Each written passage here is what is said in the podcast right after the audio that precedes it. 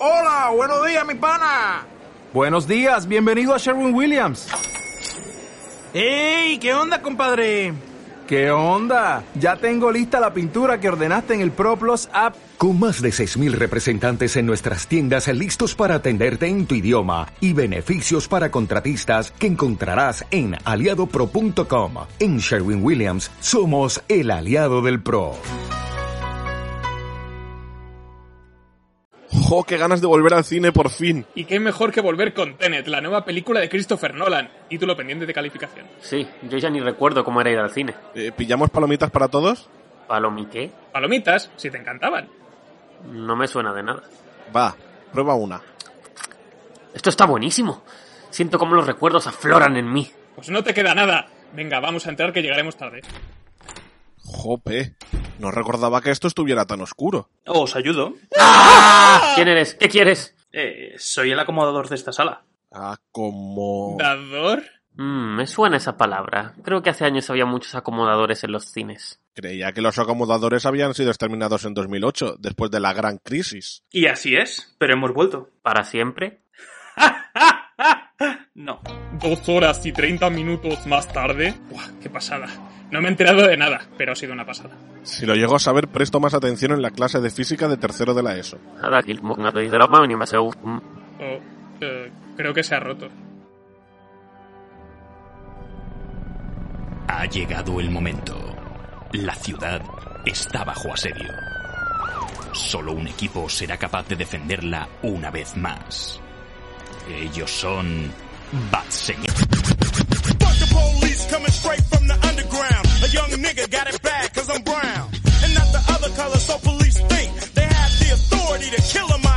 Hola y muy buenas a todos, bienvenidos a GCPD, esto es el podcast de verano de Bad Señales, aunque ya ha empezado el mes de septiembre, así que técnicamente ya está el verano a punto de acabar, pero nosotros seguimos con un programa muy refrescante. Así que vamos a celebrarlo con la vuelta a los cines de nuestro querido amigo Christopher Nolan, que ya sabéis que la, la veda de los grandes estrenos en, en multisalas, en las salas, no iba a empezar hasta que Tenet no diera el pistoletazo de salida. Y nosotros hemos estado ahí al pie del cañón para ir a verla, qué tal ha sido, a ver qué tal ha sido la experiencia, ha valido la pena la espera, los retrasos han, han estado, han justificado que la película tarda sin llegar, eh, etcétera, etcétera, el hype se la ha comido a sí misma. Para todas esa, para responder a todo eso, pues me acompaña Javi, ¿cómo estás? Bien, muy contento. Uy, perdón. Es que había una cucaracha caminando hacia atrás y la he tenido que matar. Haciendo el, el, el chiquito de la calzada, no puedo. Bueno, por otra parte tenemos a Juanga que lo de estás haciendo mucho lo de entrecruzar las manos y no sé qué significa, tío. Es como que eh, tengo algo entre manos, pero se me ha escapado porque lo, lo tenía o lo, lo tengo ahora. eh, no, no sé, algo. Y pues, en último lugar nos acompaña Dani. Dani Malo, ¿qué tal está tu entropía hoy? Um, pues voy, tirando, la verdad es que me siento bastante bien. Estoy con ganas de deciros a todos eh, Sodot a Soenubot. Anirámalne eta chila. Efectivamente, sí. Bueno, pues para esto nos hemos juntado los cuatro para hablar sobre Tenet o no Tenet. Esa es la cuestión. Y os digo, Tenía que caer. Eh, Sí, sí, sí, tengo unas cuantas más, no os preocupéis. Eh, hablaremos eh, en primer lugar sin spoilers, como os podéis imaginar. Creo que será una parte corta, porque además ya sabéis que a Christopher Nolan le gusta mucho esto de los eh, giros de guion, los, tirabuzones y piruetas y cosas extrañas. Y después en la parte con spoilers, pues intentaremos eh, desgranar qué hay detrás de toda esta película y también si realmente se entiende o no se entiende Tenet, porque hay críticas muy dispares en ese sentido. Así que vamos a intentar eh, arrojar un poco de luz sobre esta película. Así que esto es GCPD, podcast de verano de Bad Señales. El programa sobre Tenet. Así que dentro música de ir hacia atrás y me dice, oh, ta, ta.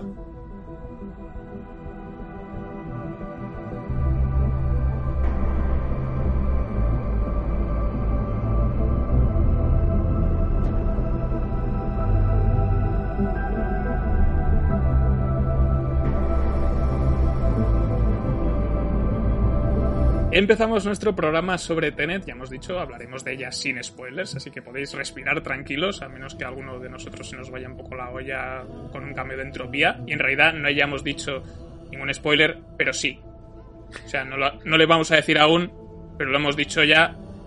No, no sé, una movida muy rara. Entonces, en este caso ya hemos dicho, dirigida por Christopher Nolan, escribe únicamente Christopher Nolan, en este caso lo tenemos pues como autor completo en, cier- en- en cierto sentido. Y como caras conocidas, pues tenemos a John David Washington, que sí, se llama como Denzel Washington porque es su hijo. Ah, Oh, sí que en este caso pues lo tenemos como la cara principal de, de toda esta película. Su personaje no tiene nombre, en IMDb aparece como The Protagonist. Herniarse. También, eh, entre, otras, entre otros personajes, tenemos a Robert Pattinson interpretando al personaje llamado Neil, eh, que sería como el compañero de nuestro protagonista. También tenemos a la estupenda Elizabeth de Vicky como Kat, que eh, interpreta a la esposa del villano principal de esta película, que es Andrei Sator, al que interpreta Kenneth Branagh. También tenemos algunas otras caras conocidas, por ejemplo tenemos el camellillo de Michael Caine que no puede faltar en una película de Nolan, tenemos a Aaron Taylor Johnson haciendo un papel más pequeño, eh, etcétera, etcétera. Entonces, ¿de qué va Tenet? pues a ver, va de cosas. Buena pregunta. Sí, lo voy a intentar explicar y es que, bueno, tenemos a nuestro, a nuestro, el protagonista, que es una especie de agente secreto, agente de la CIA, o tal como se nos menciona de pasada al principio de la película, y en una, en medio de una misión es traicionado por, por unos rusos que resulta que estaban infiltrados allí y están a lo torturan durante mucho tiempo. Ahí su intención es tomarse una la intención de nuestro protagonista es tomarse la pastilla de cianuro clásica que ya conocemos todos para suicidarse y no revelar esta información. Luego descubre que en realidad todo esto era una prueba para que se uniese a una organización secreta llamada Tenet que se dedica pues a operaciones encubiertas y la- lo realmente interesante de, de esta organización es que han descubierto unos artefactos o objetos cuya entropía está al revés. Eso quiere decir que no su, su movimiento, su progreso no es, va en la dirección habitual, sino que va en dirección contraria. Entonces no disparan balas, sino que recogen balas. Es así, es como muy molón todo. Entonces, la idea de este grupo es eh, evitar, palabras textuales, impedir la Tercera Guerra Mundial. Para ello tendrá que seguir a. Pues tendrá que encontrar a Andrei Sator, quien puede estar detrás de esta, de esta amenaza. Se dice que es nuclear, se dice que no, alterar, podría destruir la realidad tal y, como la, tal y como la conocemos, etcétera, etcétera. Llamar a los Vengadores o no, no lo sabemos.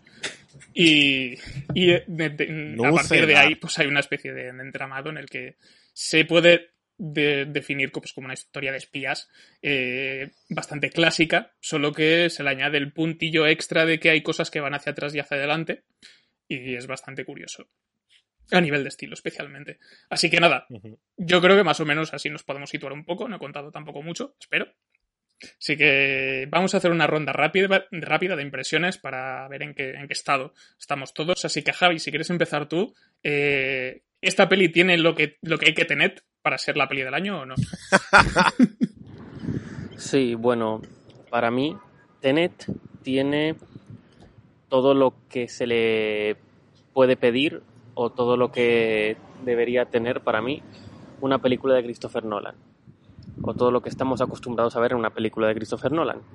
Que es escenas de acción potentes, eh, muy buena visualmente, un buen reparto y todo esto envuelto por un guion y una historia enrevesados que no terminas de entender muy bien y que necesitas eh, un segundo, incluso un tercer visionado para que todas las piezas, todas las piezas perdón, te encajen.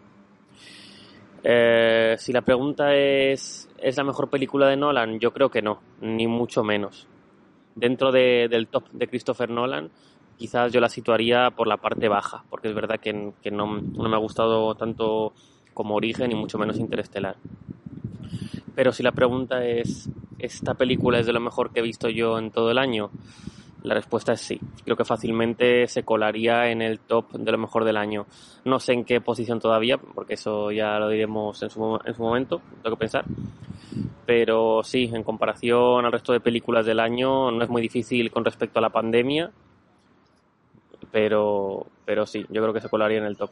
Me parece una película muy buena, Y Christopher Nolan, yo es que soy muy nolanista y, y he visto exactamente lo que me esperaba ver. Perfecto, Javi. Pues Juanga, tú estás de acuerdo con. Tú estás de acuerdo con él, tienes una opinión muy dispar. Eh, ¿Qué te ha parecido la película? Absolutamente dispar. Desarrolla. Yo, yo tengo que decir una cosa de la, de la película de Nolan. Es que no la entiendo. Joder, hoy es el programa lo Hostia, el ¿eh? meme del Capi, ¿eh? Ahí ya. Exacto. Lo he visto Esto esta dos- este, este podcast en 2021 no va a tener el puto sentido ya. ya. Luego, eh, otra cosa que también tengo que decir, yo este no sé acercar ni, ni, de, ni, ni de lejos a lo mejor de la- del año. Eh, creo que está bastante cerca para mi gusto de lo peor que he visto, porque no sé, me ha parecido, eh, como has dicho tú al principio, Manuel, es una película de una trama simple de espías que le han querido meter el, toquecito este de, poner cosas marcha atrás. ¿Cuándo? Cuando a Nolan le sale de la polla porque no hay forma de, de entender cuándo va para adelante, cuándo va para atrás, eh, incluso en algunas escenas va a las dos cosas a la vez. Y, no sé, me, me ha descolocado bastante y, y salí del cine bastante, bastante enfadado. Y yo creo que el truco que utiliza Nolan aquí para conseguir muchos visionados y mucho dinero, lo comprobé el otro día cuando intenté hacer un- una sinopsis de la película para la, gente que me preguntaba de qué iba, y es que acabas diciendo sin tú darte cuenta, es que para entenderla tienes que ir a verla. Entonces es como, yo creo que lo juega, juega eso, a que nadie lo entienda, para que no puedas decir de qué va, entonces la gente diga, bueno, pues no he entendido nada, voy a verla a ver si lo entiendo. Y así que saca más pasta. Genial. Pues, eh, Dani, ¿tú en qué lado estás? Pues, ¿De, mira. ¿Para adelante o para atrás? Si por un lado tenemos a, Ima, a Imanol, a Javi que dice que ni bien ni mal, ni mordos de arriba ni mordos de abajo, tenemos a Juanga que la detesta, pues yo soy el punto extremo a Juanga. Yo la he disfrutado, me ha encantado, me parece la película del año, de momento, y mira que me encantó, 1917. Y, y Aves de presa. no, esto no. Ah, me ha me le- he disfrutado. Lo que dice Juanga de que es una película que acabas diciendo tienes que ir a verla al cine, es que hay algo puto mejor que poder decir esto de una película. Algo que, que- que sea el, oye tío, tienes que ir a verla. Es que no te puedo decir ni, ni, ni, ni bien ni mal. Tienes que ir a verla. Y es que es eso, esta película es una película que tienes que ver. Por muchos podcasts que escuches, por muchos resúmenes que te hagan, por muchos Imanol que tengas en tu vida, es una película que necesitarás verla por ti, por ti mismo. No, no, no, no, no le hace justicia. Un resumen no le hace justicia un- una explicación, no le hace justicia una sinopsis, una crítica. Yo creo que lo ha conseguido. Nolan, yo cada vez que saco una película tiene, tiene mi dinero ya. Es decir, yo cuando recibo la nómina va directamente a este señor cuando saca una película. Y, y con esta la ha conseguido. Voy a romper una lanza a favor de Juanga y decir que igual como tenemos este año de la pandemia, que ha salido muy poca cosa y demás, y que era la primera película que iba a ver al cine desde marzo. Si no voy mal, pues igual sí que eso ayuda un poco al hype que le tengo a esta película. Pero es que la disfruté desde el principio hasta el final. Me parece una, pota, una puta follada de coco. Y a mí estas películas me encantan. Estas películas que la ves y dices, hostias tú, la estás viendo, no llevas ni 20 segundos de pelis y, estás diciendo, la tengo que ver otra vez. Necesito, necesito un segundo visionado de esta maravilla. De hecho, la tenía que volver a ver, pero por temas de COVID y demás no, no he podido. Y, y qué decir, es decir, yo creo que cuando entremos un poquito más en materia explicaré el por qué me parece tan fantabulosa la película. Es, es una película que te mantiene en tensión todo momento. Eh, las actuaciones me han encantado, pero Mm. es decir, esto duele, ¿eh? Es como decir que te gusta la, música de Justin Bieber. Pues para mí es algo por el estilo. Me ha encantado la actuación de Robert Pattinson. Lo digo ya. Me ha encantado. Yo a este chico le tenía manía, pero una manía gorda desde Harry Potter y desde eh, la saga Corpúsculo. Y, y cuando me comentaron que iba a ser el próximo Batman, pues ya le tenía más tirria. Y desde que le he visto en Tenet, incluso tengo ganas de verle en Batman. Igual estoy diciendo mucho, igual estoy hablando más de la cuenta ahora mismo, pero la película me parece una maravilla, me parece una puta obra maestra. Está muy bien pensada, está muy bien ideada, y si ya me gustó uh, Inception, ya me gustó Origen, que me pareció la película de, de, de, de Nolan, no, igual, igual, no la mejor, porque Interstellar también está ahí, ahí pero pero se daba la mano con, con, Interstellar desde mi punto de vista, me pareció brutal. Esta es complicada comparada con Origen. Eso hay que, hay que reconocerlo y hay que avisarlo. Por mucho que, que te la expliquen, por mucho que la intentes entender, tienes que verla dos veces. Y cuando la ves por segunda vez, yo creo que esas cositas que te fallaron con el primer visionado, que no te gustaron, creo que se explican un poco. Y no, no hablo más porque si no hablo yo solo durante el podcast. no, a ver, yo en parte tengo que decir que estoy igual un poco por encima de Javi. En, lo que me ha gustado. A mí me ha parecido, yo creo que como ejercicio de estilo de Nolan haciendo Nolanadas, me ha parecido bastante buena. O sea, yo me lo... Sí que es verdad que estoy de acuerdo contigo, Dani. Yo estaba interesado toda la película y ya el arranque creo que está eh, creo que está muy bien planteado ahora, ahora que ya hace algún tiempo que Christopher Nolan sabe dirigir escenas de acción. Las peleas todavía le cuestan un poco, pero no son como Batman Begins, que no se veía nada. O sea que en ese sentido yo estoy bastante contento con la película, especialmente el clímax. Sí que es verdad que puede ser confuso si estás un poco despistado, pero yo creo que a nivel de complejidad, a nivel de ambición, a nivel de, de tensión y de todo, para mí funciona muy bien. Y en general la película en ese sentido me parece bastante interesante, me gusta lo que plantea, me gusta mucho. Pero es el problema que yo tengo es que se nota mucho la, o sea, es, es, muy Nolan, en plan bien y en plan mal. Entonces hay muchas cosas que se repiten, algunas, algunos tics, algunas costumbres, algunos personajes incluso que, que tiene, que suele escribir él. Y claro, han pasado 10 años de Origen. Origen a mí es una de esas películas que me marcaron hasta cierto punto. O sea, me parece una película estupenda, me parece una película fantástica en su momento y todavía me parece que funciona perfectamente bien. Y Tenet tiene ciertos puntos en común y hacen que me parezca menos sorprendente. Si yo hubiese, si yo hubiese visto Tenet antes de ver Origen, me parecería la hostia. Uh, yo creo que, yo creo que es, es, ese es el tema, ¿no? De lo que me pasa con esta película. Y también hay algunos personajes que no me interesan demasiado, a pesar de que los actores están en general todos muy bien. Eh, mm. Segundo lo de Robert Pattinson. Hace algún tiempo que estoy diciendo que Robert Pattinson ya se le quitó la espina de, de lo de ser vampiro de brillante. Y creo que nos va a dar un Batman muy bueno. Mm. Igual no el mejor, pero sí va a ser muy bueno. Ojalá. Y, aquí hace un personaje bastante disti distinto a lo que es, era de Crepúsculo, sobre todo para el gran público, que a lo mejor que le tiene cruzado desde 2008 y no le ha dado otra oportunidad. Y aquí quizá no sea su mejor papel, pero tiene cierto carisma, se le ve en un, en un matiz distinto y eso está muy bien.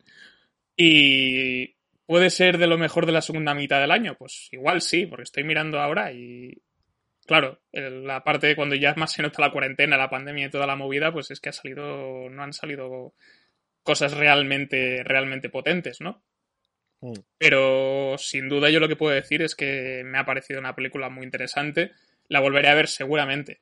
Y me la compraré, pues no estoy tan seguro, más que nada porque las pelis de Nolan me da pena verlas en casa. Sí.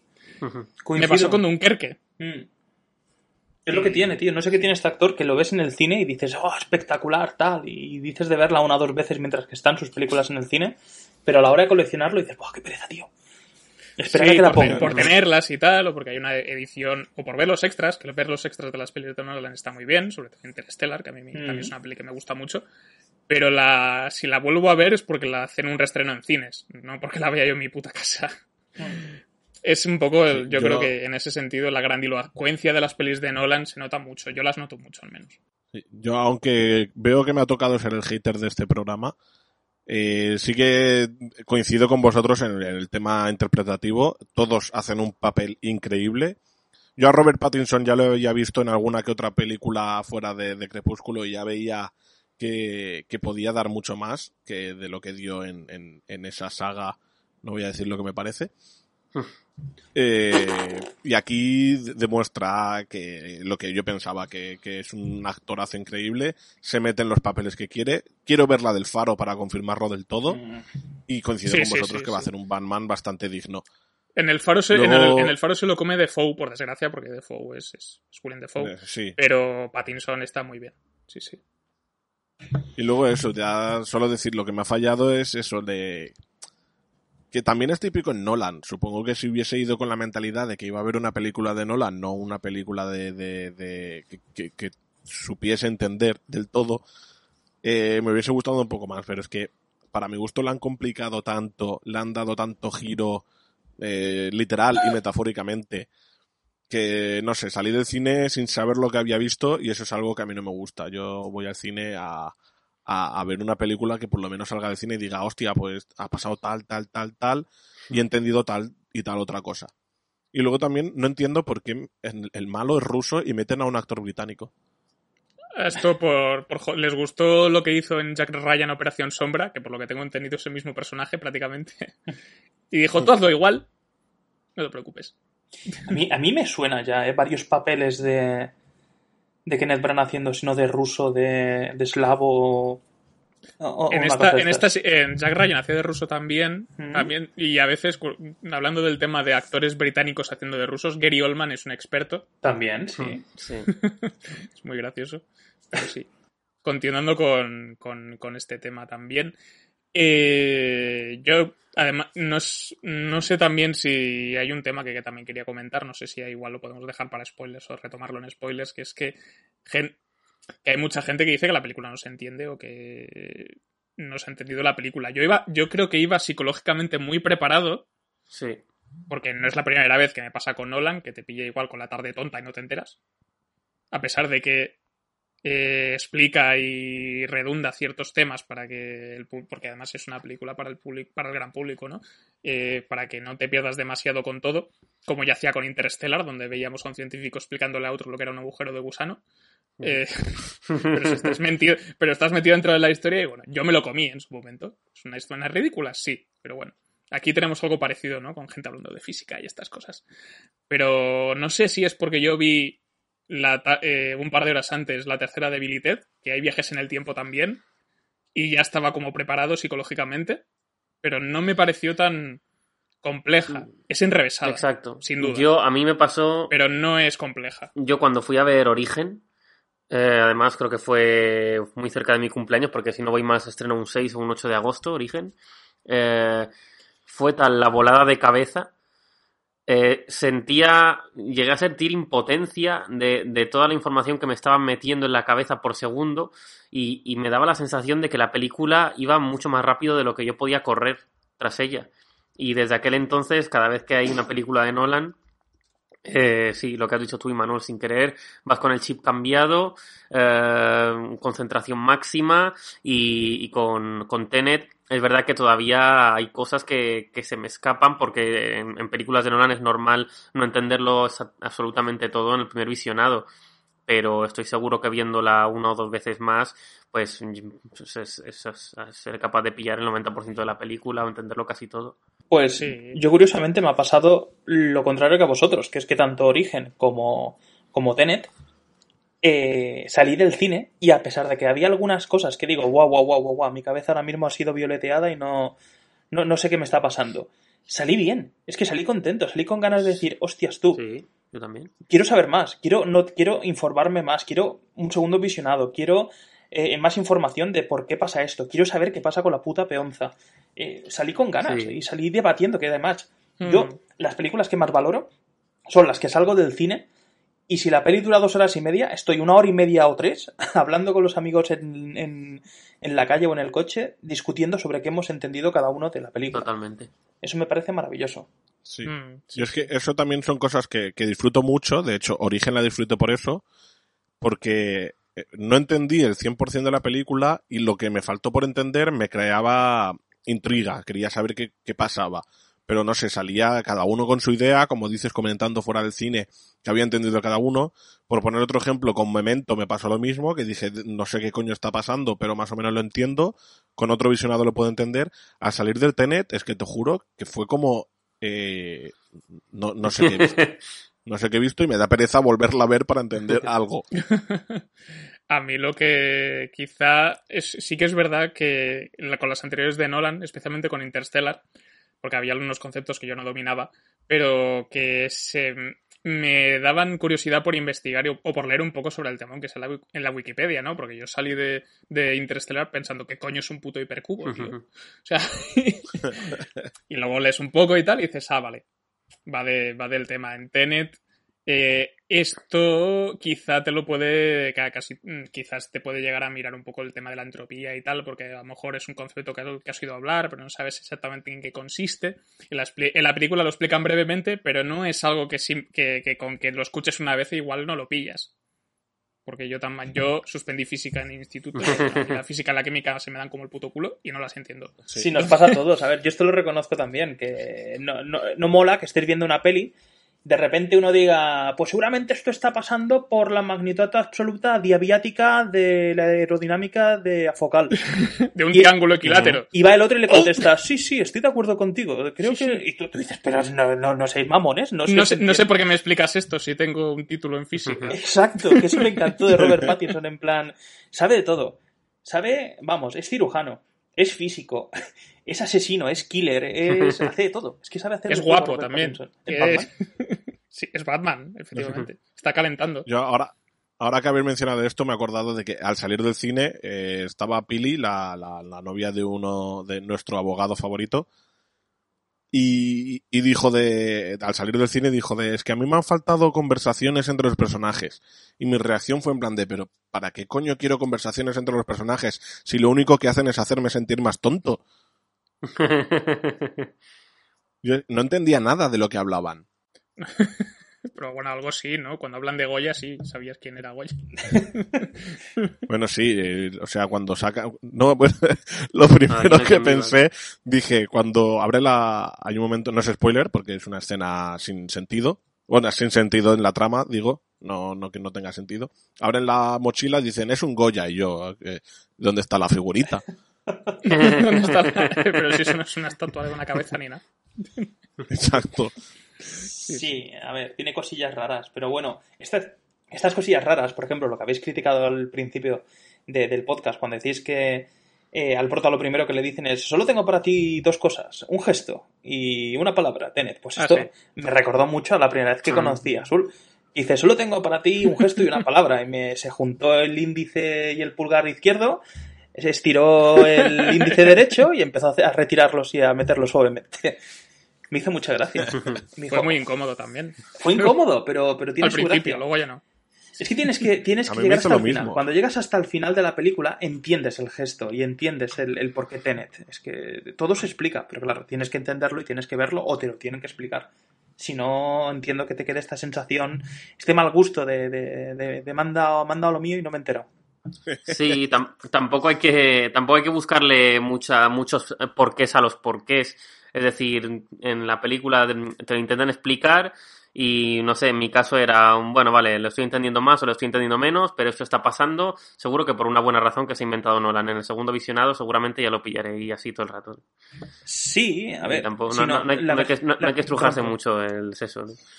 No, ya, ya, ya está. Perdón, que te digo, si no en la versión extendida, eh, si una peli de Nolan suele durar dos horas y media, suele hacer una versión extendida de 4.50 que te suele explicar punto por punto el- el- lo que no entendías.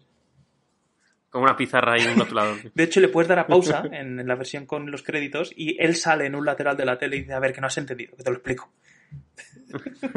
Se te, se aparece, se te aparece detrás del sofá. Mirad, ahora, niños, es. Christopher Nolan. Y te, y te empieza a explicar las cosas, porque yo hice esto, tal, no sé qué. Y te lo explica exactamente igual que en la peli, pero como te lo explica más despacio y cara a cara, pues lo pillas. Hmm. Sí, a ver, tiene cosillas, tiene cosillas. A ver, antes de seguir, yo quería comentar Sí. primero dos curiosidades y después ya pasaré al tema del reparto porque creo que tenemos que hablar un poco del reparto. Curiosidades que me he dado cuenta de esta película. Eh, he sacado cuentas, ¿eh? Eh, lo he calculado. Es la octava película en la que participa Michael Caine en una película de, de Nolan. La A long time ago. Bueno, bueno, participar. Oye, participar. participar, eso es un cameo, ¿vale? Que sí que es verdad que yo cuando lo vi dije, para esto sales, cabrón. Seguramente te, te te- te- te invitaron a la comida y, y poco más. Y si le han pagado más, me parece un robo. Si, si a este le han pagado más que el catering, me parece un robo. Un bocadillo. Sí. Eso es una de las curiosidades. Otra de las curiosidades es eh, el reencuentro temporal eh, entre actores. Kenneth Branagh ya había trabajado con Christopher Nolan en Dunkerque. Eh, de Kenneth Branagh ya había trabajado con Robert Patiño en las películas de Harry Potter. Y creo que había algún encuentro más, pero ahora mismo no sé dónde lo había leído eso. Sí, bueno, y poco más. Y la última curiosidad fue eso, que a Robert Pattinson le dijeron, le dieron la noticia de que iba a ser el próximo Batman el primer día de rodaje de la película de, de Tenet. Oh, papá. Es verdad que le dijo que, que Robert Pattinson le dijo que tenía que irse pronto porque tenía no sé qué, un asunto personal. Y Nolan se le quedó mirando en plan, vas a ir a un casting, ¿verdad? Y es de Batman, ¿no? Sí. guiño, guiño. Pero ha dicho Nolan que tiene que está muy interesado por ver qué, qué tal lo hace. Sí, a ver, yo creo que estamos todos, ¿no? Un poco interesados por saber cómo lo va a hacer, porque no sé por qué, es que te digo, es que mira que he visto películas de, de Robert Pattinson y nunca, nunca, nunca me había llegado la patata, nunca. Y en esta película, que ver, tampoco es yo- que sea un... A ver, esto lo reconozco. No es nada del otro mundo, no es la divina papaya, no es que sea una trama eh, que sea súper complicada, súper novedosa, ni nada por el estilo, pero está tan bien llevada la película, está con actores que además son, son buenos, son conocidos, no algunos de ellos. Eh, yo, por ejemplo, tengo, de- tengo debilidad por Elizabeth de Vicky. Yo desde que la vi, ah, pues tengo debilidad por esta mujer. Me parece un, una actoraza, ¿vale? Y, y disfruto cada vez que la veo. Y sobre todo Aaron Taylor Johnson, que ya me gustaba desde Kick-Ass. Pues aunque tiene un papelito, es verdad, un poquito pequeño, un poquito... Se, se- se le echa un poco de menos en la pantalla. ah, la verdad es que cada vez que salía decía, guau, quiero más de este, de este personaje. De hecho, una película aparte de, de ellos, porque... Ah, es que estoy entrando en zona con spoilers y no quiero, pero, pero es que necesitas saber más de la película. Como dice Juanga, tenéis que ir a verla. es que no, no hay más. Sí, a ver, yo no, me he pronunciado sobre este actor porque yo hace, hace bastantes años ya que para mí Robert Pattinson era, era garantía de por lo menos una buena actuación. No me vienen ahora muchas películas a la cabeza, pero por ejemplo, desde Agua para Elefantes, yo creo que ahí fue donde me cambió el chip con él.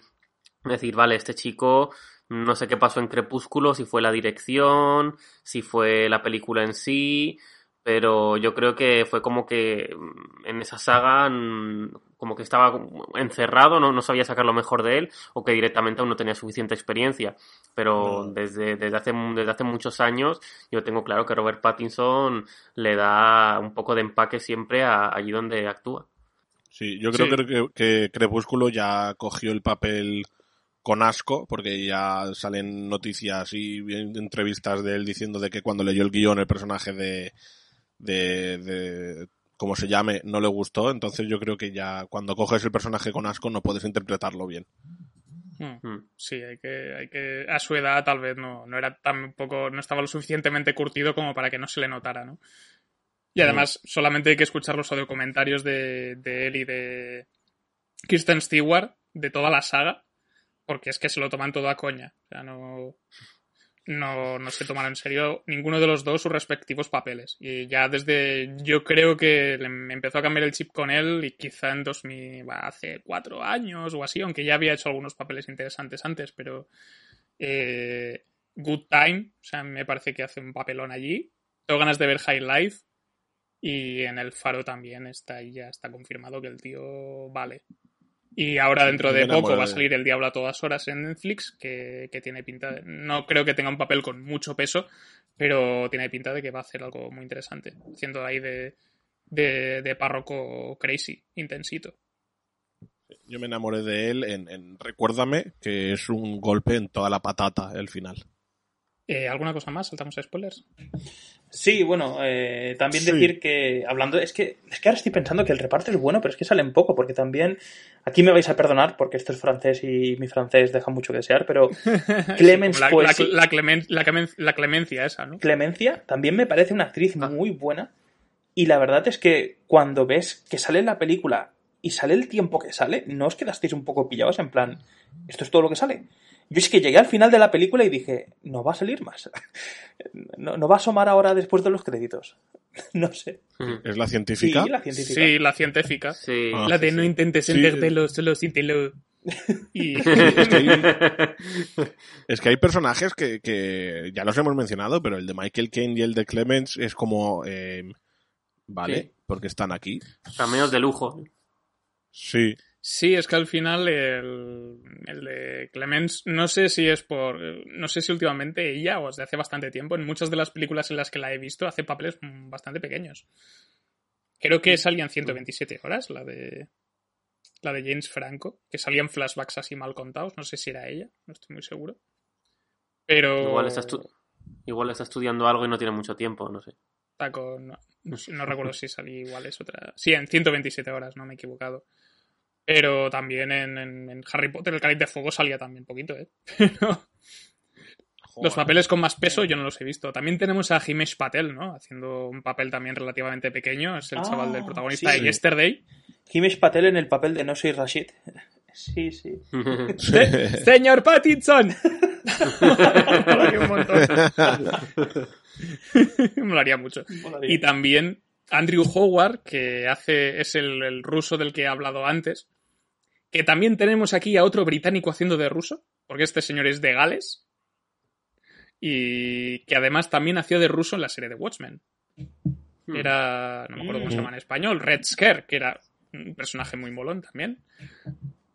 Y aquí también le tenemos en un papel pequeñito. O sea, es... Sí, en realidad el que tiene más peso y el que sale más es Juan David Washington, ¿no? El, Sí. nuestro protagonista.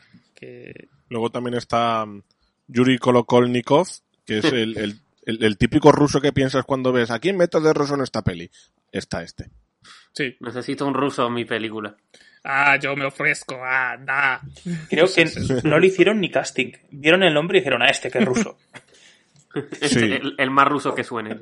Actores que parecen rusos y hay una lista bastante relativamente larga en, en Hollywood. Sí. es, Es que hace de ruso en Transporter, hace de ruso en Seis en la Sombra, es verdad. Eh, en, en muchos más. de ruso en su casa. Está, encasillado. Nació ruso y todo, sí. Nació ruso. Sí, y en Hunter Killer, que es una película de submarinos, creo que americanos, que se enfrentan a submarinos rusos. Adivinad en qué submarino Hace de iba él. submarino ruso. Seguro que era el americano, pero era un espío ruso. Sí. Eh, ¿Queréis mencionar algún detalle más de, de Tenet? Saltamos con spoilers ya. Eh, sí, yo creo que sí. Ya, sí. Vale, Bueno, pues vamos allá.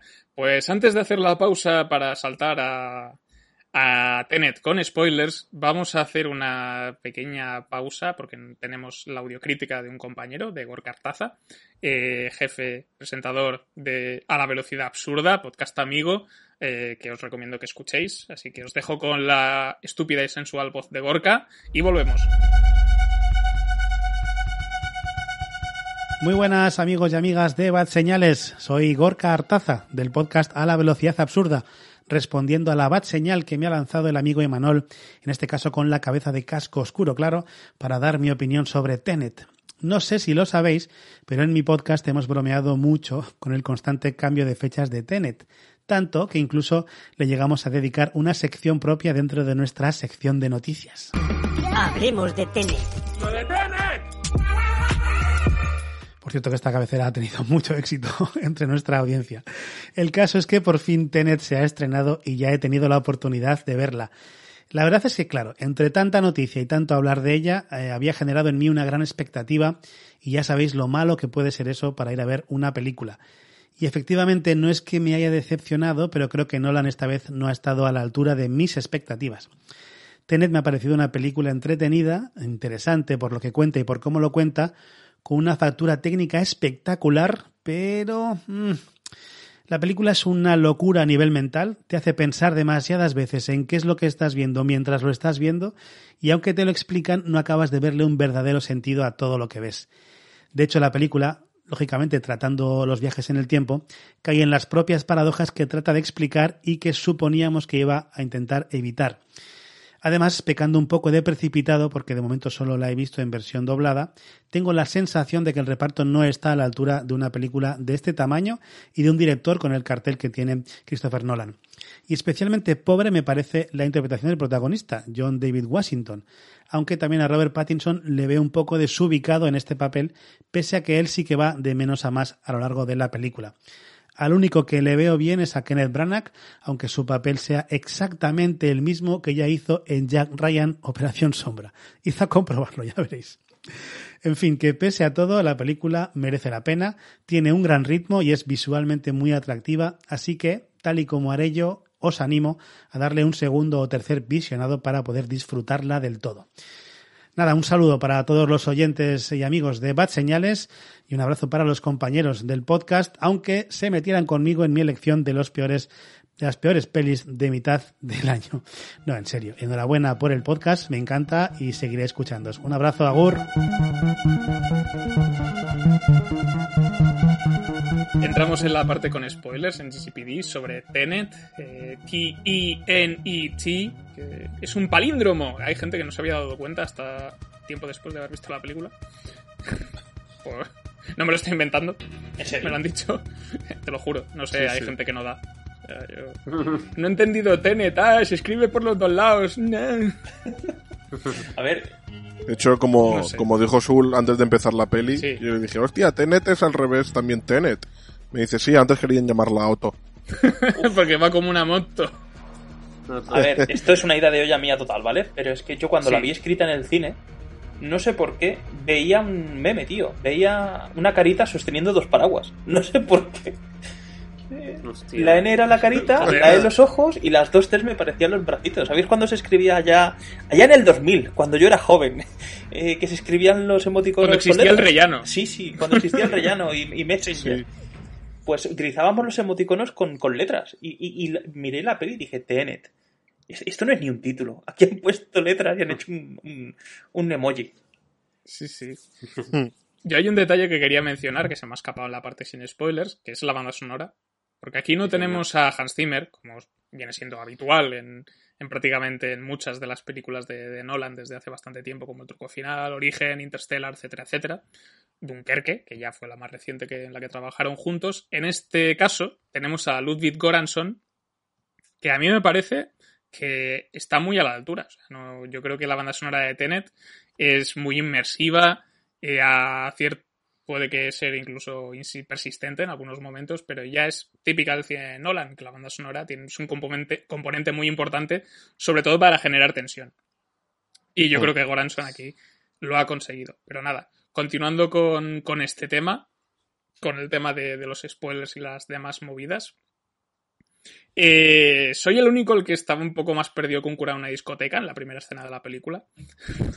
Eh, todos, todos porque empieza ya con, con unos personajes que tú dices, me suenan del tráiler, pero poco más. Y hay una acción ya muy rápida. ¿Estamos con, sin spoilers o con spoilers? Sí. Con, con, Vale, con, ya estamos con spoilers, vale, con. Pues ya vemos cómo el protagonista entra en ahí en la ópera, pero está entrando, digamos, contratado por otros. Y ya sabían que iba a pasar eso. O sea que ya te está dejando el culo abierto a la peli, porque dices, estos vienen a sabiendas de que va a pasar algo, que vienen a hacer algo, que no nos explican qué es, y pasan cosas raras mientras que está sucediendo todo esto. Es un principio que ya te está diciendo, mira, chaval, si no te has enterado ahora, sal ya de la película. Sí, que es como, no te, lo, no te lo voy a explicar todo, que es Christopher Nolan, paso de ti. Sí, No Un decías, momento, ¿se podía hacer eso? no decías que lo explicaba todo en las películas, pues toma. Exacto.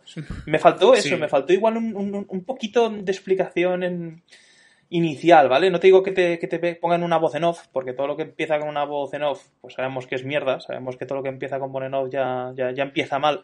Si te empieza una Perdona, voz te, en off estás diciendo- metiendo, te estás metiendo con, con Dredd. No, no, no, con- no, no con Dredd directamente, pero sí con la mayoría de películas que te empiezan con un... eh, las cosas no van muy bien en, en la Tierra. Está la, está la cosa muy La mala. cosa estaba un poquito regular. Si, si te empieza así la película, ya sabes que es malo. Y, y claro, Sí, sí. No, no, no te dan ninguna explicación. Directamente con Vaselina te presentan al personaje, te dicen, o tú supones que es de algunas fuerzas especiales.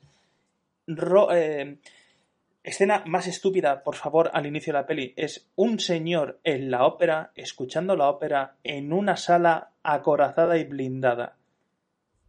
Eh, ¿Cómo la escuchas? Con auriculares. Te ponen no, unos cascos. Altavoces. ¿Y para qué coño vas a verla en directo si no la vas a oír en... Mírala desde tu casa. No sé, escena estúpida que tenemos. Porque está podrido de pasta, coño. Es que no entendéis a los ricos. Es la única explicación posible que hay. No, yo, yo no entiendo nada más. No Y, y ya con esa premisa, ya con ese inicio de, de- de película, pues mira, mi, mi culito ya se quedó un poco así. Y ya te están diciendo que hay unos materiales especiales, vemos cómo a él le capturan, vemos cómo él se intenta suicidar y te dicen, no, no te has matado, era toda una prueba. ¿De quién? Ah, del guion. ¿Qué, qué, qué es lo que tienes que hacer? Pues el guion lo sabe, tú no. eh, una, una presentación muy tonta. Te dicen que le han destrozado la boca, cosa que te crees, porque durante toda la peli solo se, ve- solo se le ven dos dientes, solo se le ven los incisivos superiores.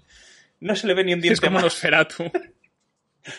Mira que, mira que me gustó, ¿eh? el actor me pareció, vamos, me pareció que hizo el papel de su vida. Pero, pero ya empezamos con poca explicación y demás.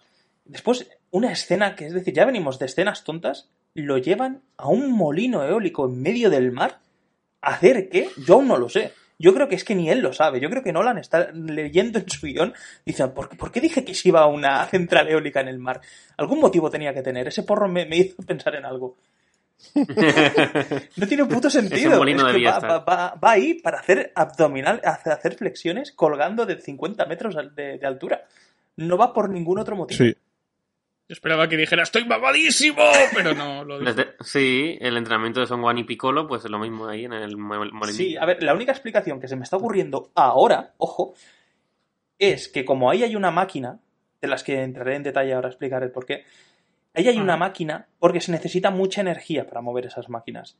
Y por eso está petado de, de, de máquinas de estas eólicas. Se me acaba de ocurrir ahora, ¿eh? Puede ser, no sé, que me llame Nolan y me lo explique si no. Es posible, sí, él te lo, te lo explica cuatro o cinco veces, aunque no lo necesites. Exacto. Pues, explicará. pues la primera explicación que tenemos en la peli es cuando la, la francesita, eh, Clemencia, le explica a- a- al prota, a The Protagonist, que no tiene nombre. Es que es la hostia. Es The Protagonist, pues cuando le explica que las cosas en el mundo van a veces. Hay algunos objetos en el mundo que van al revés. ¿Por qué? Pues porque los del futuro lo envían. ¿Cómo? Sí. Pues MRV, supongo. Tampoco te lo explican, así que. Bueno, Imanol, prosigue tú, se- prosigue tú. por que me- seguro. Sí, no, lo que iba a explicar que es que hay, yo creo que sería interesante comentar algunas cosas, que es la entropía, ¿no? Que es un tema base para la- el universo que rodea, que rodea esta película, que tiene pues una base dentro de la física. Y es esa palabra que yo decía que me sonaba, pero no sabía exactamente lo que era. Y se supone que la entropía, pues, eh, mide lo que es eh, el grado de aleatoriedad molecular de un, objeto de un objeto, de un algo, de, de lo que sea, de la materia o de cualquier estructura atómica. Entonces, se supone que pues, según el estado natural de las cosas, eh, esta entropía va aumentando, ¿no? Va siendo de más ordenado a más aleatorio. Entonces, según te dicen en la película, estos, estos artefactos que les han enviado a, la científica y a, este grupo en el que ahora está nuestro de protagonist, eh, pues tienen la entropía invertida. Entonces, van de más aleatorios a menos aleatorios. Por eso, por eso hacen las cosas al, eh, en, en sentido opuesto, por así decirlo. Y en realidad, el por qué y quién lo ha hecho, te dicen, sí, lo que has dicho tú, los del futuro, pues ok. Lo que sí puede ser es que a lo mejor eh, a según qué espectador que no te lleguen a concretar más esto, pues le puede mosquear un poco. Pero en realidad es solamente para que es una base que hace Nolan, pues para explicarte las filigranas y hacerte una secuencia de acción donde hay cosas que van hacia adelante y otras van hacia atrás y diga, pero ¿cómo ha rodado esto? Mm. Y en realidad a él no le importa. Es como en Origen. ¿Quién ha creado los maletines de origen para que te duermas y te metas en el sueño de la gente? Y yo qué sé. Claro, no, no va de eso la película. Claro, está claro. Es, es un pretexto, Antes es la de- premisa, no tiene más. A ver, la- Antes Sí, de, antes de seguir con, Sí, con, con esto, me gustaría hacer una aclaración con lo que has dicho tú de la banda sonora, que también quería comentar algo de Goranson, y es que me parece que ha, ha- ha hecho un poco un, giri- un giro, ¿no? Un, un giro en, en redondo, Nolan, con la banda sonora de esta película, porque así como en otras películas, como por ejemplo Origen, había temazos para, para recordar y para descargártelos y ponértelos en el coche o escucharlo a todas horas, como Hal Remember Dream o Mombasa, que yo recuerdo haber escuchado hasta en el radioestadio de Onda Cero antes de empezar un partido, o en Interestelar, como con No Time for Caution, o, o toda la banda sonora en general de Interestelar, que es magnífica. Aquí me da la impresión de que simplemente se centra en que los sonidos eh, te, te creen esa, esa atmósfera opresiva de tensión, no tanto en crear temas eh, compuestos de por sí, sino simplemente una banda sonora de ambiente. Que, te, que, si, que si la escena es de acción, pues que sea una escena muy, muy movida, muy cañera. Que si es de, de tensión, sonidos constantes, a lo mejor agudos, que vayan increciendo o, que te mantengan ahí con el nerviosismo. Entonces me parece muy interesante lo que ha hecho porque es verdad que, cumple a la perfección, aunque a mí desde luego no me parezca de las mejores bandas sonoras que tiene. Y dicho este apunte, la, la, la escena inicial de la ópera me parece súper potente también. Me falta cuadrar y encajar esa escena con todo lo que nos cuentan de la película. En plan, vale, mm, seguramente irían a por, a por esto y eh, el hecho de que deben de, por sorpresa mataran a uno de los del equipo porque mm, pensaban que, que, es, un infiltrado tal o cual. Hay, hay cosas que todavía no, no, no pillo de esa escena con respecto al resto de la película por encajar, como he dicho, pero, pero me, como inicio me parece increíble. O sea, lo, Classic Nolan que no defrauda. Y lo que sé, y lo, con, con, con, lo que hemos seguido, pues sí, lo del ventilador me parece un poco así también cogido, cogido con pinzas, pero es que la película no va de, del por, la, la película no va del por qué, la película va de, mira, eh, eh, hay esto, hay una serie de elementos en este mundo, y la historia que te voy a contar, pues va a contar con, con estos elementos, entonces disfrútalo. No sé, yo es que creo que, que la película es como que a Nolan se le ha ido olvidando lo que estaba haciendo y solo iban recordando. Era como, oye Nolan, nuestro protagonista no tiene nombre, eh, da igual. Oye Nolan, ¿qué hace el protagonista en este molino? Eh, da igual. Oye Nolan, que tienen que ir hacia atrás. Eh, sí, eh, mételo ahora. Y eran cosas así. Por ejemplo, la, la pelea que tiene de protagonista con, con un hombre tapado de, de, con, de eh, uniforme militar y todo eso. Supuestamente el militar está revertido, pero en la pelea están los dos revertidos y de repente van hacia adelante, van hacia atrás, se estampa contra la pared hacia adelante, pero la pistola va hacia atrás. Sí. Y es como, eh, ¿qué, ¿qué está pasando aquí?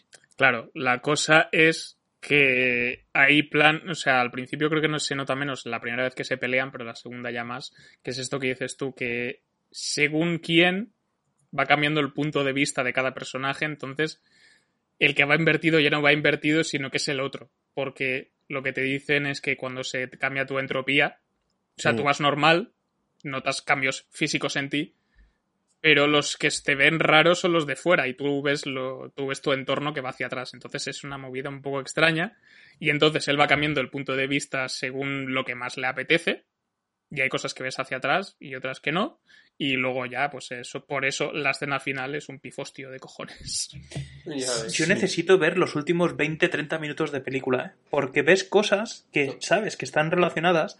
El cabrón de Nolan te apunta con la cámara cosas que tú dices, vale, ¿por qué me estás apuntando esto?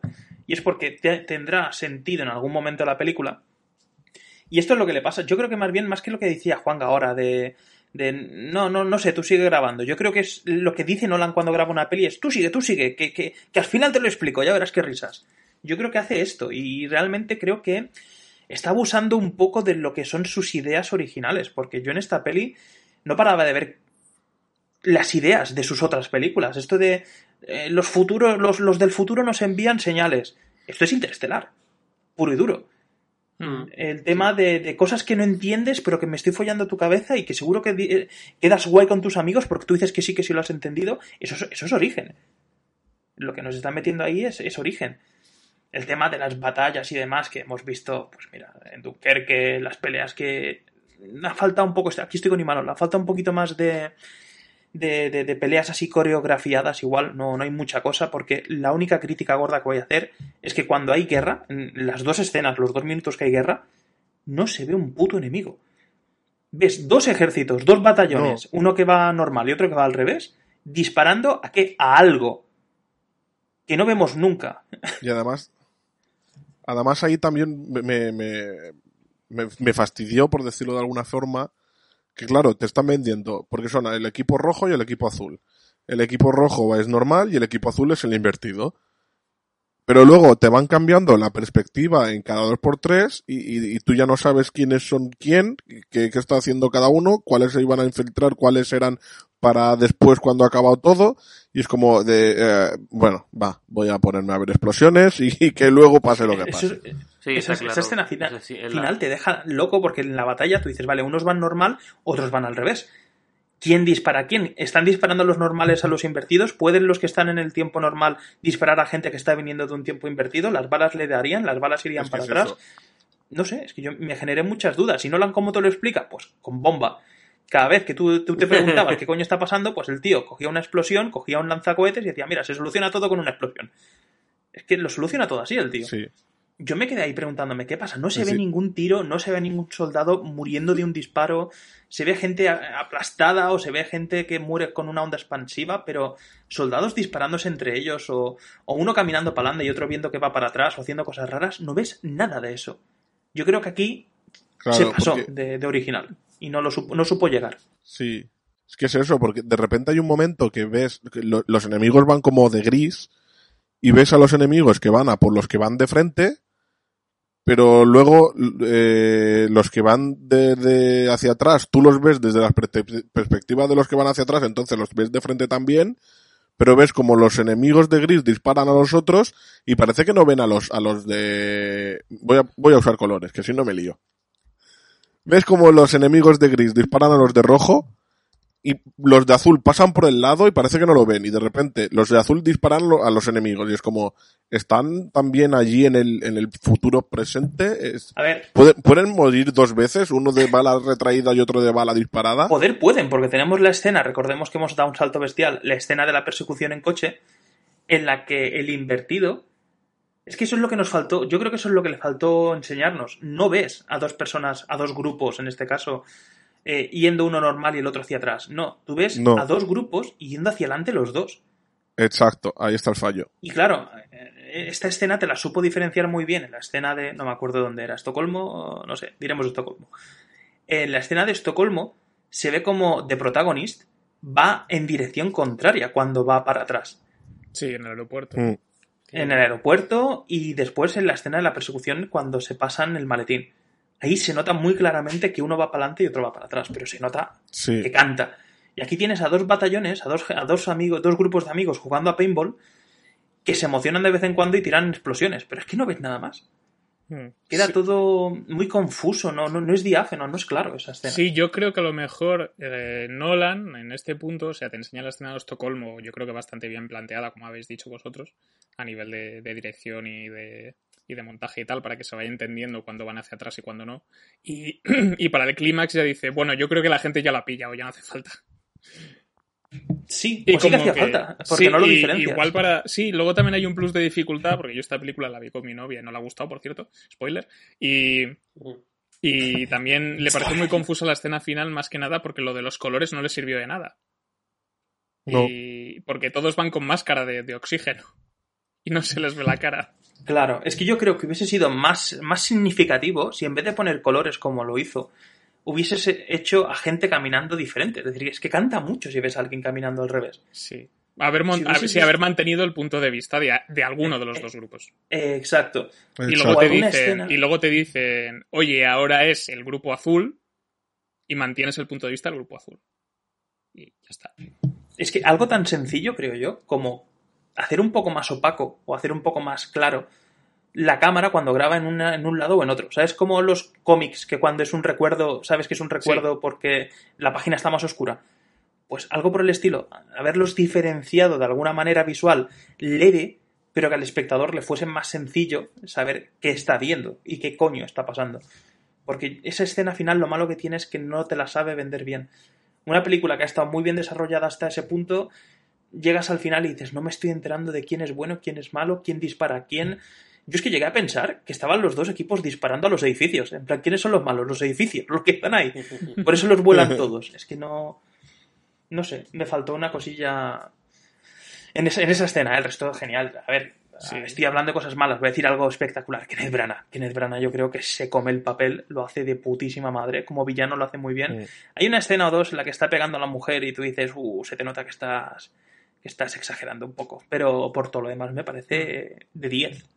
A mí es más la concepción del personaje porque es eh, lo del tema de maltratador que atiza con el cinturón a su mujer.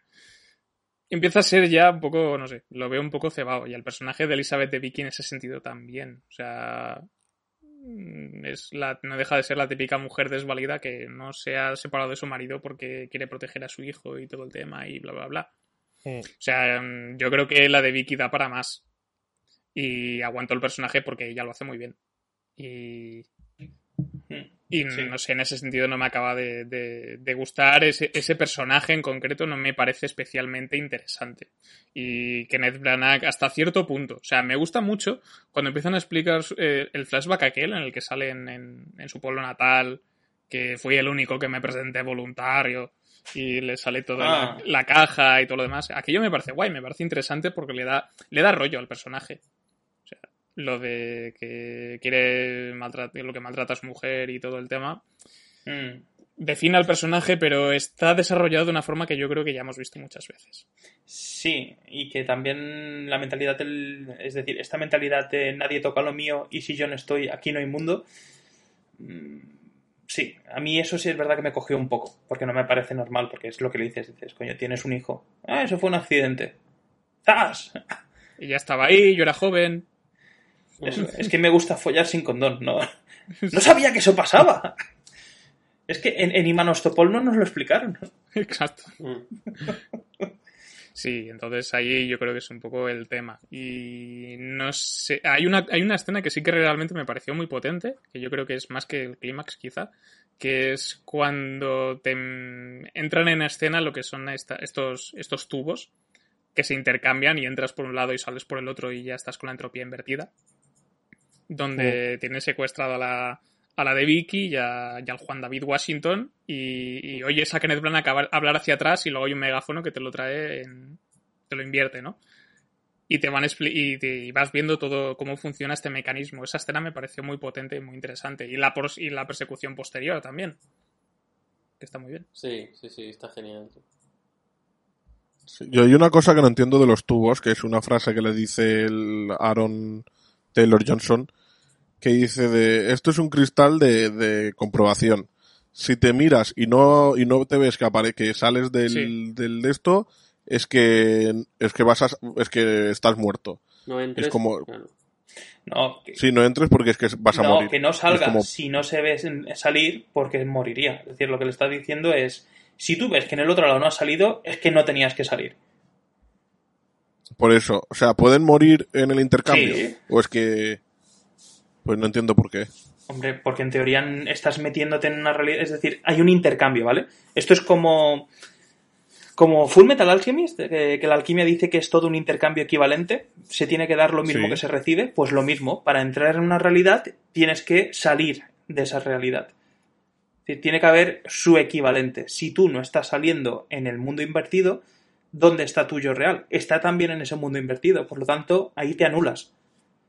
Vale. Esa es la explicación que entendí yo, vamos. No sé si Manol y Javi están de acuerdo conmigo. Sí, yo creo que puede Sí, ir un sí, poco sí, por ahí, ¿no? Porque al final eh, la historia que te está contando Nolan es una paradoja.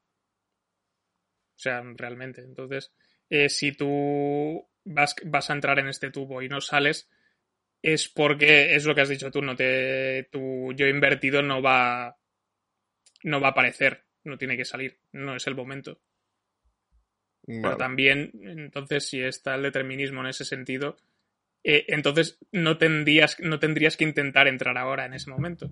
Claro, es, que, es, una, es una cosa Sí. un poco estúpida, ¿no? Realmente, porque es que si estás en la máquina y te ves, ¿qué pasa? Que eh, yo es que lo entiendo como un efecto espejo, ¿no? Yo creo que si lo estás haciendo es porque o va a pasar o ha pasado. No, no me queda muy bien en qué momento estoy, ¿vale? Pero en teoría, si lo haces es porque ya ha pasado. Es como cuando viajan a- al aeropuerto de Estocolmo. Ellos ya saben qué es lo que va a pasar. De hecho, esos Sí. movimientos ya están predestinados.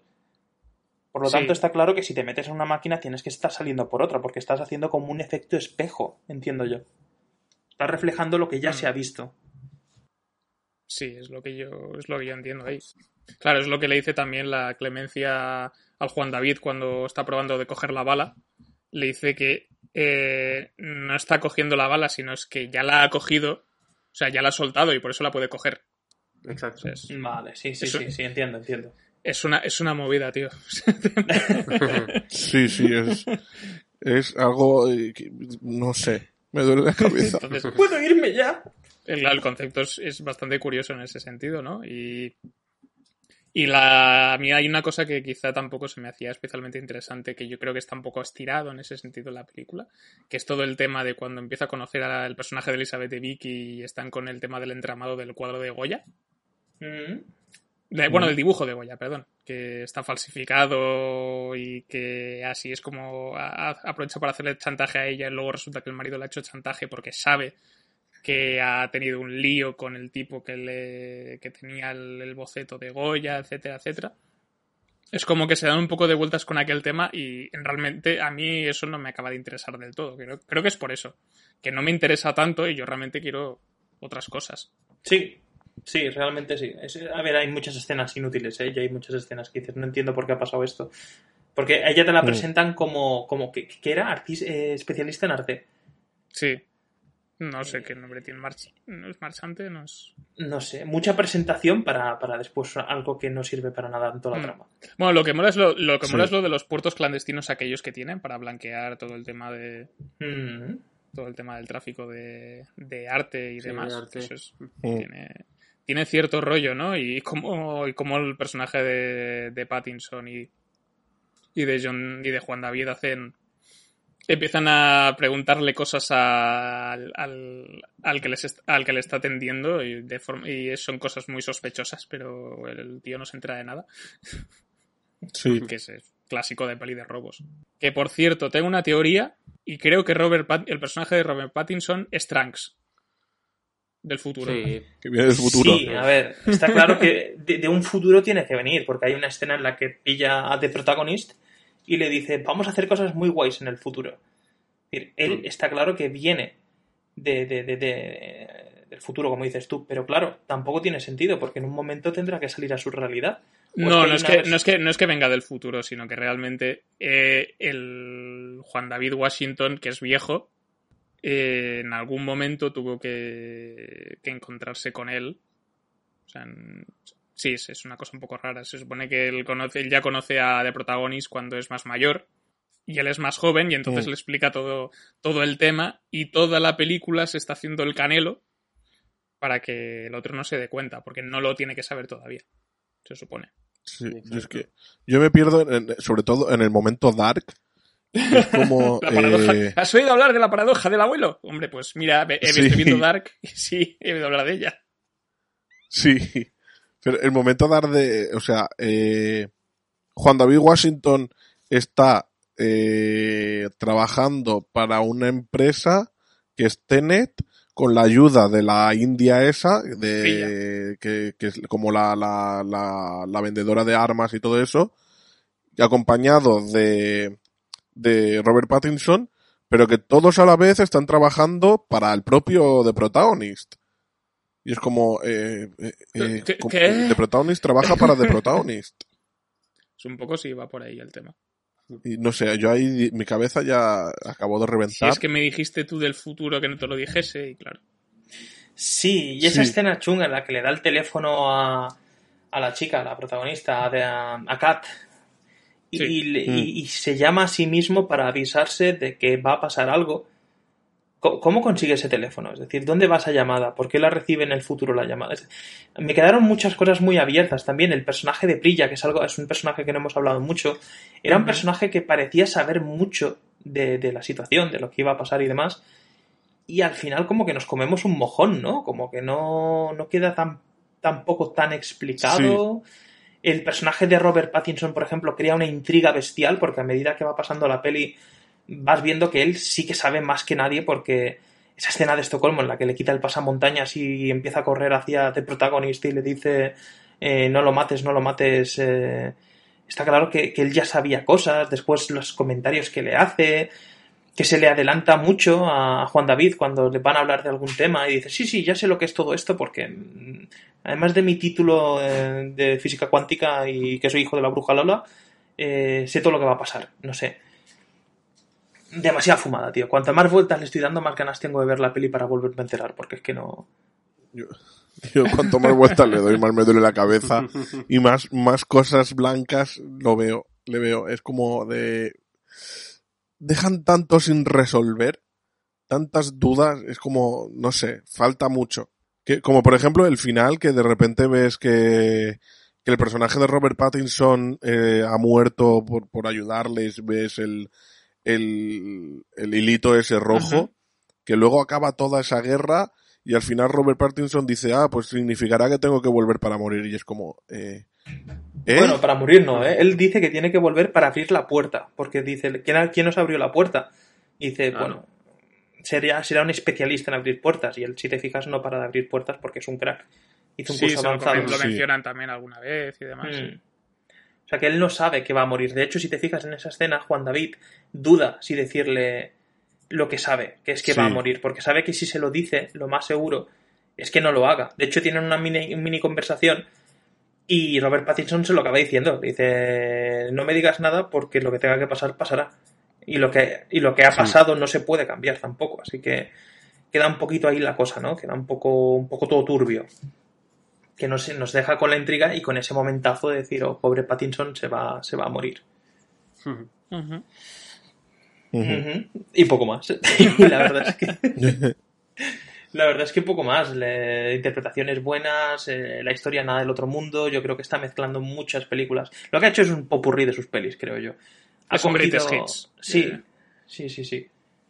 Ha cogido un poco todo lo que sabe hacer y nos ha presentado esto, que yo creo que está muy bien. Y de todo lo que tenemos hasta la fecha, creo que lo mejor. ¿Que es una puta ida de olla? Sí. ¿Que te folla la mente? También. ¿Que seguramente vaya a ver la próxima película que haga este señor porque todo lo que hace es espectacular? Pues como todos. No, Sí. no hay otra. Sí. Por cierto, otra curiosidad. Me pareció ver en cartelera. ¿Es posible que la imagen de la peonza la hayan clavado en algún lado? Oí un rumor o algo, algo, algo oí en el, en el inter- internet de que la imagen esa de la peonza de origen la habían clavado en algún lado o había algunas cosas de otras películas ahí que hacían referencia. ¿Me la han metido bien? O, bueno, la verdad, seguramente se Nolan, ¿eh? contando mentiras de No su me he propia ido yo todo este tiempo. pues, hostia, no tengo ni idea, no, no me suena. Es que algo, algo, algo me, me pareció leer o algo me pareció oír. Que había referencias ocultas de sus películas por ahí también, pero no sé. Un poco como, como Tarantino, ¿no? Que a Tarantino también le gusta mucho meter Sí. cosas de sus películas ahí. No sé, una ida de olla, chaval, tronco. Yo creo que esta película con un buen porro, la, la primera vez que la ves, con un buen porro, debe ser un alucine. Debes de sentir casi casi lo mismo que siente Nolan cuando la está escribiendo. No, Estás como, estás como Keanu Reeves en, en Matrix cuando dice, wow. amazing. Y es que esta película, ahora me voy a ganar bastantes enemigos. La veo un poco eh, como la de Eras una vez en Hollywood. Que es en plan de soy Tarantino o soy Nolan y vais a ver la película porque soy yo. Sí. O como las Mm, últimas sí. 15 películas de Shyamalan, pues lo mismo. Mm, Sí. Bueno, pero es que yo nunca había visto una película de Tarantino como eras una vez en Hollywood. Sin embargo, es, eh, Tenet es Nolan 100%. Sí, en ese sentido yo creo que tiene... Y quizás, si ya conoces a Nolan, sorprende menos en ese sentido. Te puede sorprender la trama y demás, pero en cuanto a, a forma de narrar, a tipos de personajes y tipo de mm, marca de la casa, se nota más que es suya. Sí, eso sí. Bueno, chicos, no sé si queréis mencionar algún detalle más de la película o vamos cerrando ya.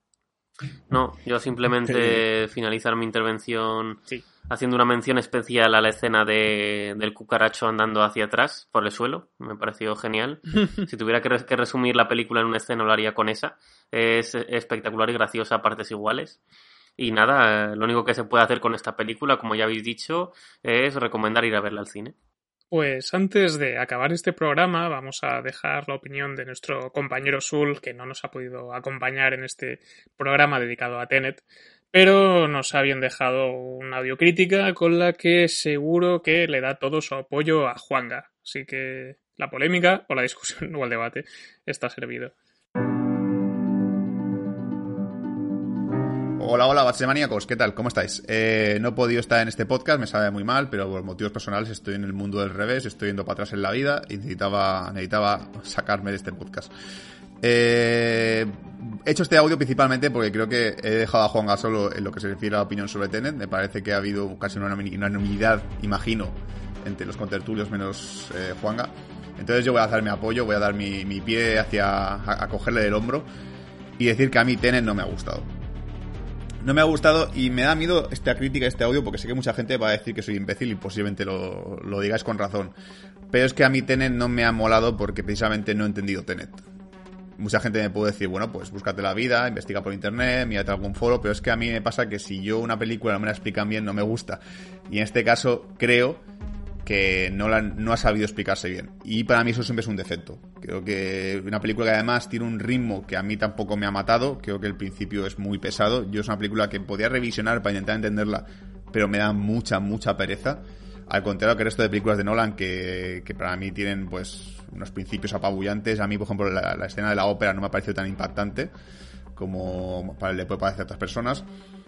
Y a nivel de escena de acción, por ejemplo, que creo que es algo que siempre te ayuda un poquito a que el ritmo vaya mejorando, creo que Nolan sabe muy bien rodar escenas muy grandilocuentes, como la del avión, pero las escenas más pequeñas, como peleas físicas, les, les salen muy mal. Y usa planos muy cortos que a mí no me han motivado. Pero bueno, estos son aspectos que, estoy, que quiero narrar básicamente para luego ir al meollo, que es el tema de Tenet, lo que es la trama en sí.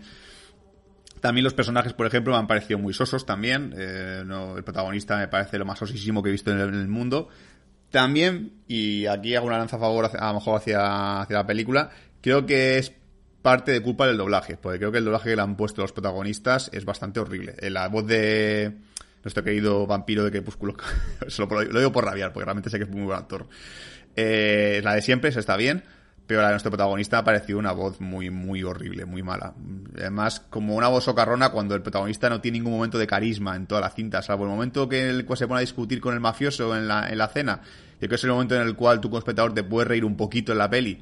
Que no digo que sea una comedia Tenet, pero digo que mínimo haya ciertos momentos de ligereza para aliviar tensión. Pues no le han decidido que no, que no, que su película va de algo muy complejo, que voy a explicar de manera muy compleja, y no solamente eso, sino que encima me voy a reír un poco de ti diciéndote no intentes entenderlo, ponte a ver la peli. Es como en plan de, bueno, bueno, a mí que me digas esto me da incluso más rabia. Yo quiero, yo quiero entender Tenet, quiero saber de qué va esta película. A mí esa explicación no me vale. Es como decir, guau, este profesor de física es buenísimo. Y yo voy a su clase y no lo entiendo. Dice, bueno, sabrá mucho sobre el tema, pero no sabe explicarse. y para mí eso ya es un mal profesor. Pues este caso a Nolan yo le tengo que decir que no, no has dirigido bien tu película. Lo dicho, ya lo sigo diciendo, sé que hay mucha gente que me va a decir, bueno, pero la película tiene muchas cosas positivas, eh, ¿Te lo pasas bien? Sí, sí. La escena final, la batalla de los, dos equipos rojo y azul, me parece muy guay, aunque creo que teniendo el, el tema de Tenet eh, por encima de la mesa, se podían escenas, escenas mucho más espectaculares que esa. Que, un simple tiroteo de, paintball. Me parece que puede haber sido un poquito más, yo que sé, algo mucho más bestia, más salvaje. No digo un Fast and Furious, pero algo por el estilo. Y aquí se ha quedado con una persecución de coches, una escena de un avión, un avión que golpea un edificio que, que, es súper guay la escena, no digo que no, que mole, ¿eh? pero que al revés dices, bueno, pues sí, está bien, pero tampoco impacta tanto. Yo si me, si me veo que de repente la película, que es un poco misión imposible, entre comillas, eh, me veo de repente a Tom Cruise saltando en el edificio y de repente en la siguiente escena veo a Tom Cruise saltando el edificio al revés, o sea que... que en lugar de saltar tiene que tirarse, o sea, una, una locura así diría, guau, qué pasada es esto, pero no sé, ver gaviotas, gaviotas moviéndose hacia atrás y un barco que va hacia atrás, pues a mucha gente le parecía flipante, pero a mí me ha parecido como muy... Meh. Lo dicho, eh, no me quiero enrollar mucho más. Eh, a lo mejor algún día veo Tenet y me gusta. Además, no la he puntuado, no la voy a suspender porque como no la he entendido me parece como un poco de gilipollas. Eh, ya opinar sin entender algo es un poco de idiotas. También es marca España, así que es, es casi nuestro lema. Eh, pues ¿por qué coño no voy a decir mi opinión si no me ha gustado? Pues ya está, pues no me ha gustado y punto. Y si no le gusta mi opinión, pues ya sabes qué hacer. Seguir escuchando el podcast porque hay gente que sí. Eh, lo dicho, no me voy a enrollar más. Para mí tiene la peor de Nolan, eh, incluso más que Dunkerque, que Dunkerque a mí no me gustó nada. Eh, me quedo con el Nolan de origen, me quedo con el, Nolan de Caballero Oscuro. A mí también le debo decir que Nolan, por ejemplo, de Batman solo me gusta el Caballero Oscuro, ni me gusta ni Begins ni La leyenda renace. Así que es un director que, que no lo tengo súper consagrado como muchas otras personas.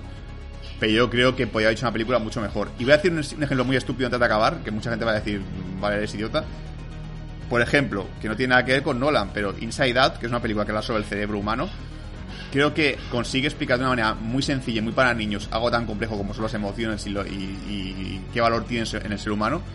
Creo que eso lo valoro más positivamente que, que Tenet intentando explicar algo físico como la entropía, algo así, con dos frases mal, mal, tiradas, diciéndote, ah, no, no, es que esto, esto es como lo del efecto del abuelo. Y dices, vale, pero lo explicas así rápidamente, no hay, no hay más, no sé. Creo que facilitar un poco al espectador mmm, las cosas no es eh, ser un mal director, sino todo lo contrario, ser un buen director. Eh, lo dicho, me despido aquí ya, un abrazo y nos vemos. yo creo que con esto ya podemos ir cerrando nuestro programa de GCPD dedicado a dedicado a Tenet. Eh, si os ha gustado la película o no os ha gustado la película, ya alguna cosa que queráis añadir, eh, pues lo podéis hacer en el cajón de comentarios de iVoox, como siempre, está abierto para todos vosotros. Si queréis, si alguno sabe física y he definido mala entropía y me quiere corregir, también puede hacerlo. Eh, y como ya sabéis, en redes sociales, en Facebook, Twitter, Instagram, pues vamos actualizando, aunque ahora en este periodo vacacional está terminando ya, pero estamos un poco más eh, desaparecidos. Pero la semana que viene también tenemos programa, no vamos a hacer un parón de una semana, sino que vamos a continuar porque eh, han bien tenido las salas de cine de estrenar varias cosas a la vez y jodernos la asistencia en lugar de repartirlas. Así que la semana que viene eh, tendremos Los Nuevos Mutantes. Esa película que debería haberse estrenado allá por 2005, más o menos. Pero bueno, llega con bastante retraso, pero por fin ha llegado. Ha valido la pena la espera. No, pues tendremos que averiguarlo la semana que viene. Así que nada, os esperamos allí, que nos volvamos a encontrar y que nos volváis a escuchar. Así que hasta la semana que viene. Hasta pronto. Adiós. Ahoy. Soy da.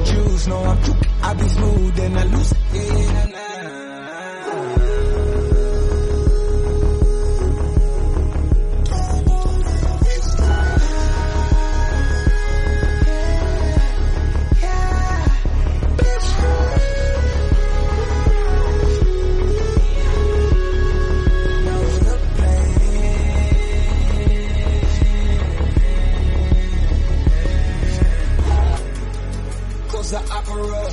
Hit the red and blue outside, I think our options up. I'm a rustic man, map, I had to line it up. I be swagging on the waist, like a line of us. Moving first on my turf, I'm out of line. I put in work, I draw the line and cross it first. I need the time, I need the search. It's just like one and make it work. Skirt, skirt, in a verse, skirt, skirt, round and land. Blowing jet, make it land. It's slow motion when I dance. In your eyes, I see your trance. I run away and then you prance. If I show the hideaway, will you hide out and let it blam? Ain't no time or face the scams. Ah, I know.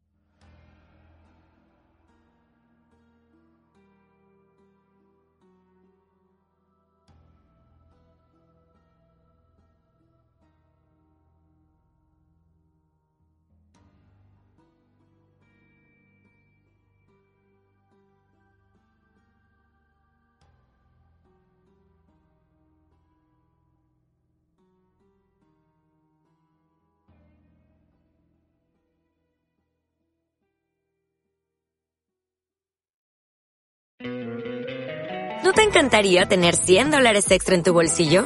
Haz que un experto bilingüe de TurboTax declare tus impuestos para el 31 de marzo y obtén 100 dólares de vuelta al instante. Porque no importa cuáles hayan sido tus logros del año pasado, TurboTax hace que cuenten. Obtén 100 dólares de vuelta y tus impuestos con 100% de precisión. Solo con Intuit TurboTax. Debes declarar para el 31 de marzo. Crédito solo aplicable al costo de la presentación federal con TurboTax Full Service. Oferta sujeta a cambios o cancelación en cualquier momento.